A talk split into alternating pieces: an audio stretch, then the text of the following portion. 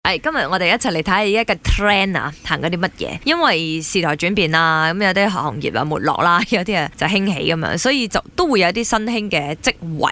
或者叫職業嘅。嗯誒、因為我公司請咗一個咁樣嘅職位嘅人，佢叫 reminder。其實如果你講得白少少，就係成間公司嘅 assistant 嚟咁樣，即係嗯邊個都可以誒、呃即係用佢啦，佢都會 assist 我哋做嘢啦，係輔助我哋啦。哼，即係你公司個規模大到咁樣，我真係佩服唔係佩服佩服。係我新即係我係 HR 部門嘅同事請翻嚟嘅，因為佢覺得佢有需要。誒、係呃因為實在太多嘢，好林林深深嘅，好多甩甩流甩啊，漏我哋叫做嚇。嗯嗯咁就話呢個佢人就就請個人翻嚟，特登提醒我哋做呢樣嘢。係啦，咁啊如果我驚呢一個 reminder 忘記嘢啦，我會唔會請多個 reminder 翻嚟 remind 呢個 reminder 去 remind 其他人呢？誒、當呃然唔需要啦，因為唔需佢要啊工作就已經係咁啦。哦即係我自己都覺得好新榮嘅，就覺得哇，咦，好新鮮喎，有咁樣嘅職位嘅人。如果唔係你講，我真係唔知道世界上有一個咁嘅職位係叫啦。 reminder。 OK，嗱，咁我有朋友咧就請嗰個 assistant，呢、嗯個 assistant 咧佢又冇話做太多好繁重嘅嘢，主要做一樣嘢啫，幫佢讀 message 同埋 email，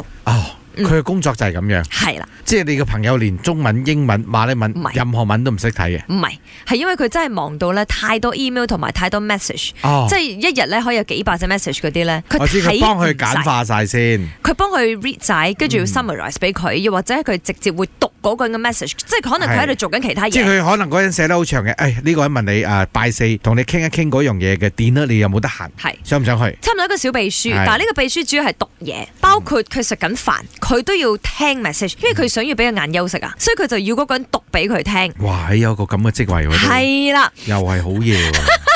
嚇你講話，譬如送餐員以前冇噶嘛，嗯哼嚇咁呢十年咁先至興起啊唔嘛。係有啲可能不嬲都有開嘅職業，但係可能咧佢係比較冷門啲，嗯哼。大家就唔知道原來一樣嘢係咁樣。今日啊問下大家，咦，你呃有聽過嘅，或者你用緊，甚至乎你啲做緊嘅一啲新興行業、啊職業，甚至乎職位，好似我公司嗰啲 reminder 咁樣咧，你都可以 WhatsApp voice message 同我哋講啊下，俾我哋大開眼界一下咯係嚇。而家都有一種行業啊，就叫做 pet 的士啊。你有啲寵物界呢，因為啲狗太龐大啊、大隻啊，或者容易甩毛啊，唔唔方便載啲狗去 c o m i n 啊。咁啊，唯有揾一啲專科載狗嘅，我哋稱之為 pet 的士啊，即係專業係載寵物啊。